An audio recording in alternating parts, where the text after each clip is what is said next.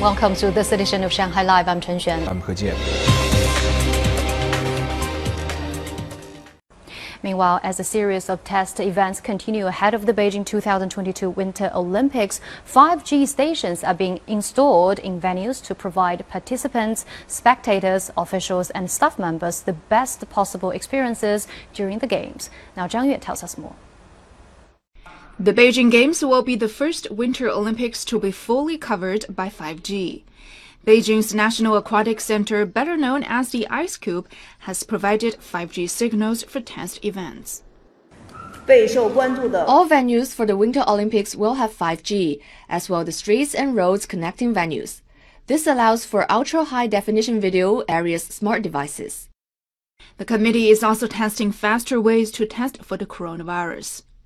Disinfection work is expected to be more efficient with the use of ultraviolet light and gas plasma to sterilize surfaces. We will use these methods to disinfect cooling water, the air, and surfaces. Health officials will make sure they are safe to use. There are also low speed wind tunnels that are used to measure the aerodynamic drag of athletes and provide wind resistance training. 张悦，上海 Live。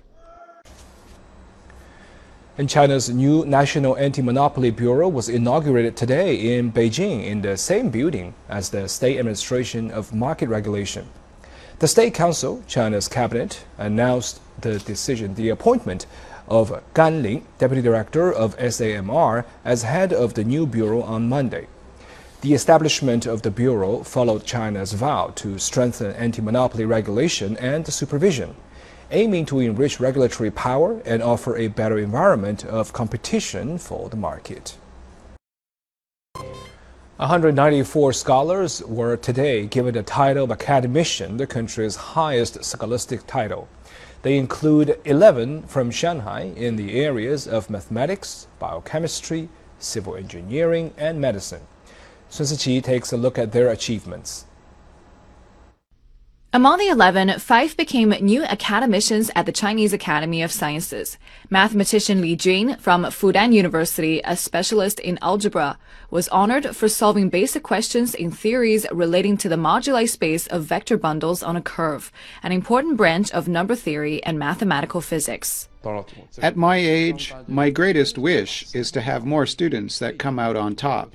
People asked me why I retired from Stanford University. I said I wanted to go back to China because I can do something for the young ones.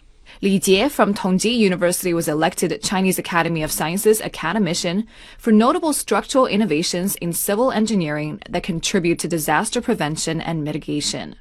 How safe a building can be in face of a disaster is a very important aspect in the development of a modern city.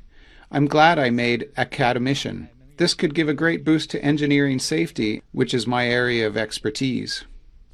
Also from Tongji, Zhu Hehua and Jiang Changjun became academicians at the Chinese Academy of Engineering.